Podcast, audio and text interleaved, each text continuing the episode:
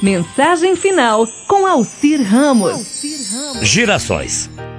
Numa palestra sobre motivação e liderança, falou-se a respeito da natureza dos girassóis.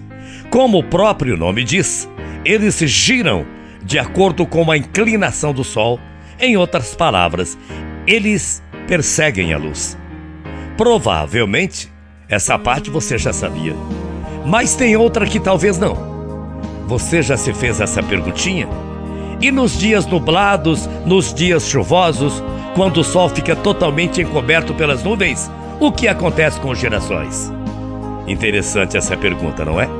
Talvez você tenha pensado que a flor de girassol fica murchinha e olhando para baixo nos dias nublados. Acertei? Pois é, eu estou errado. Sabe o que acontece? Elas se voltam umas para as outras para dividirem entre si as suas energias. Todos nós queremos essa luz, buscamos essa luz de diversas maneiras: na família, nos amigos, na religião, no trabalho e por aí vai. Mas sempre acontecem os dias nublados, os dias de tristeza que não tem como fugir deles. Nessa hora, a maioria das pessoas ficam bem quietinhas, de cabeça para baixo, e quanto mais fragilizadas, chegam até ficarem deprimidas. Que tal fazer como os lindos girassóis, hein? Escuta só, os girassóis. Olhe para o lado e perceba que existem pessoas como você, vivendo os mesmos desafios, talvez de maneira diferente.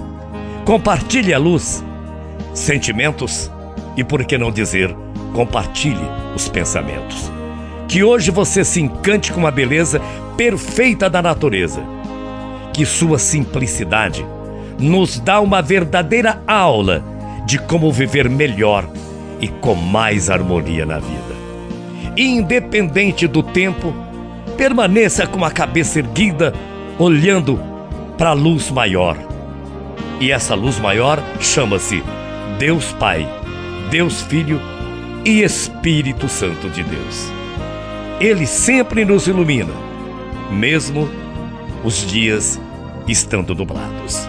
Portanto, sejamos todos gerações, que possamos transmitir luz um para os outros quando tudo estiver nublado e que tenhamos muitas forças para transmitir essa luz divina. Seja você também o girassol Bom dia, até amanhã, morrendo de saudades. E você sabe disso, né? Tchau, feia.